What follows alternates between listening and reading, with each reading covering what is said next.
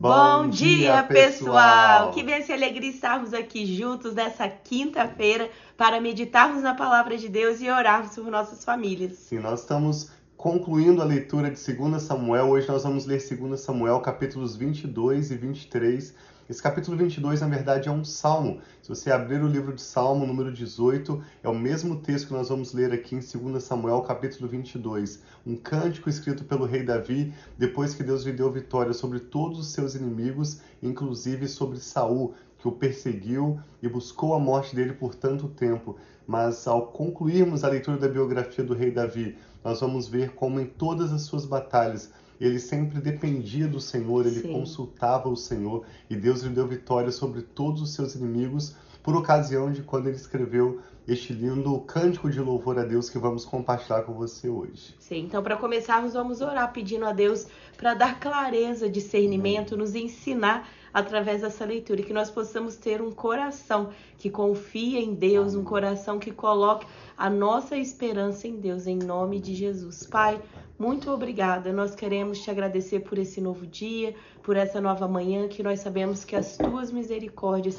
se renovam sobre as nossas vidas. Vem trazendo, Pai, abrindo os nossos olhos para que nós possamos ver a beleza da tua palavra. Abra os nossos ouvidos para que nós possamos ouvir a tua voz, Pai, e discernir aquilo que o Senhor tem para nós hoje, nesse momento devocional, nessa leitura bíblica. Em nome, nome de Jesus. Jesus. Amém. Começa dizendo assim então: Davi cantou este cântico quando ele, ao Senhor, quando ele o livrou das mãos de todos os seus inimigos e das mãos de Saul, dizendo, e aqui começa em 2 Samuel 22, o que nós lemos também no Salmo 18. Olha que coisa mais linda.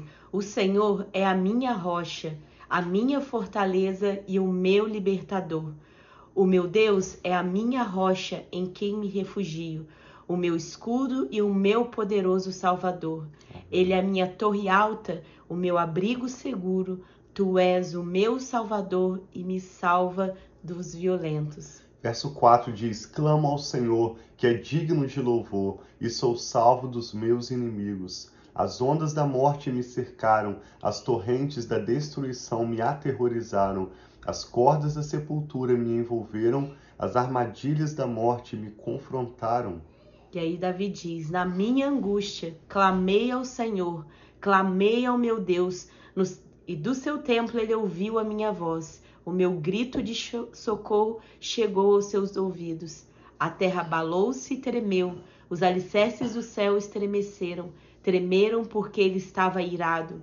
Das suas narinas saiu fumaça, da sua boca saiu fogo consumidor, dele saíram brasas vivas e flamejantes. Ele abriu os céus e desceu. Nuvens escuras estavam debaixo de seus pés. Montou sobre um querubim e voou. Elevou-se sobre as asas do vento. Pôs as trevas ao seu redor, das densas nuvens de chuva, fez o seu abrigo. Do brilho da sua presença flamejavam carvões em brasa. Dos céus o Senhor trovejou, ressoou a voz do Altíssimo. Ele atirou flechas e dispersou os inimigos arremessou raios e os fez bater em retirada. Os vales apareceram e os fundamentos da terra foram expostos diante da repreensão do Senhor, com forte sopro de suas narinas. Das alturas estendeu a mão e me segurou, tirou-me de águas profundas. Livrou-me do meu inimigo poderoso, dos meus adversários, que eram mais fortes demais para mim. Eles me atacaram no dia da minha calamidade, mas o Senhor foi o meu amparo. Amém. Deu-me ampla liberdade, livrou-me, pois me quer bem. O Senhor me tratou conforme a minha retidão, conforme a pureza das minhas mãos, me recompensou.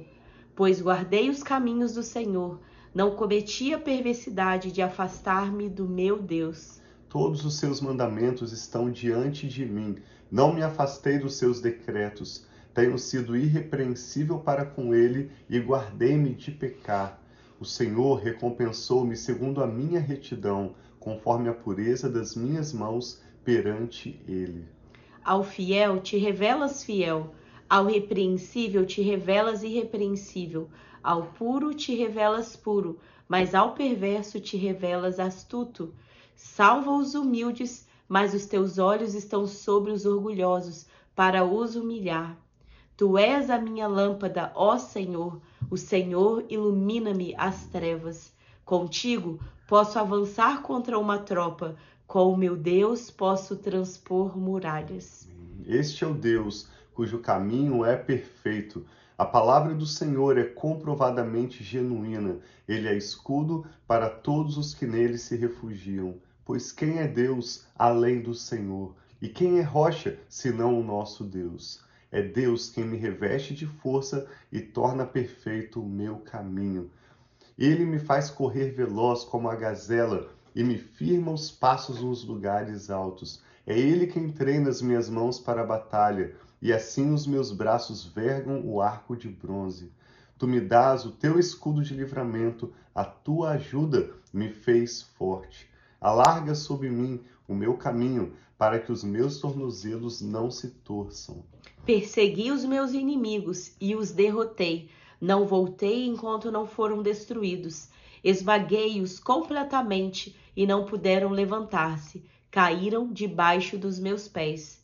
Tu me revestiste de força para a batalha, fizeste cair aos meus pés os meus adversários, fizeste que os meus inimigos fugissem de mim, destruí os que me odiavam. Gritaram por socorro, mas não havia quem os salvasse. Gritaram ao Senhor, mas ele não respondeu. Eu os reduzi a pó, como pó da terra, esmaguei-os e os amassei, como a lama das ruas. Tu me livraste dos ataques do meu povo, preservaste-me como líder de nações. Um povo que eu não conhecia me é sujeito, estrangeiros me bajulam, assim que me ouvem, me obedecem.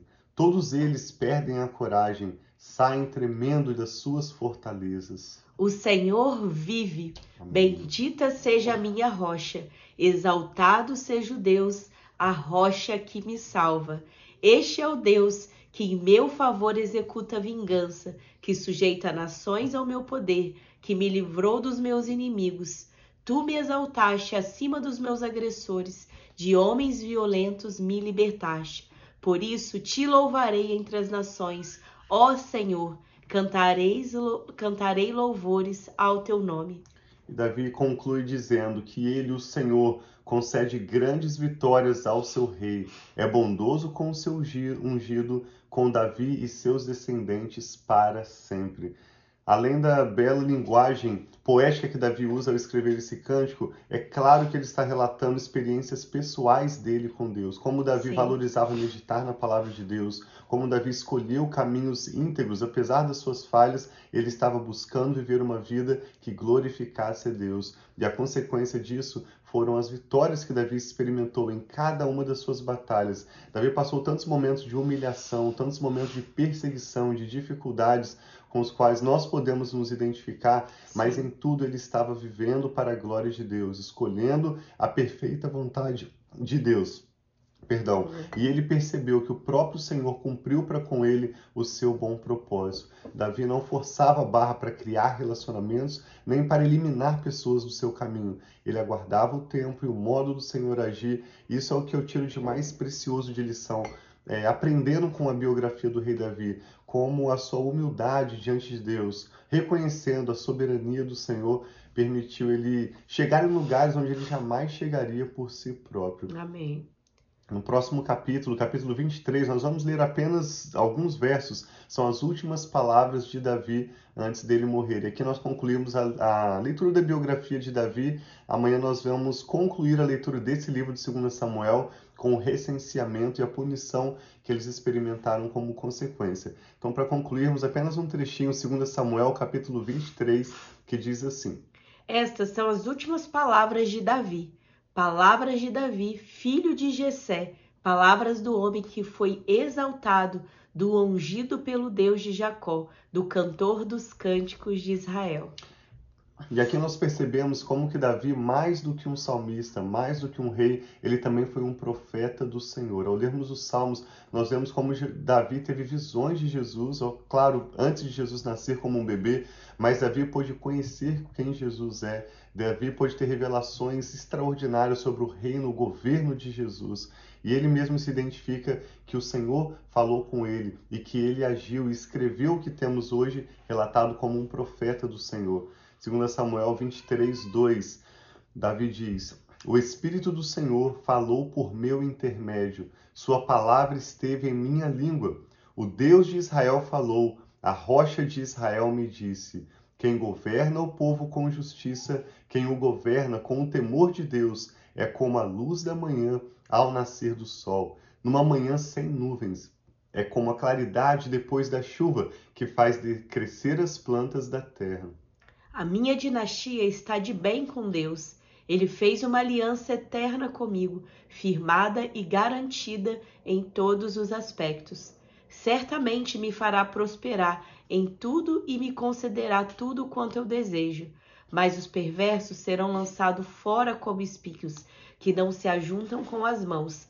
Quem quer tocá-los usa uma ferramenta ou o cabo de madeira da lança.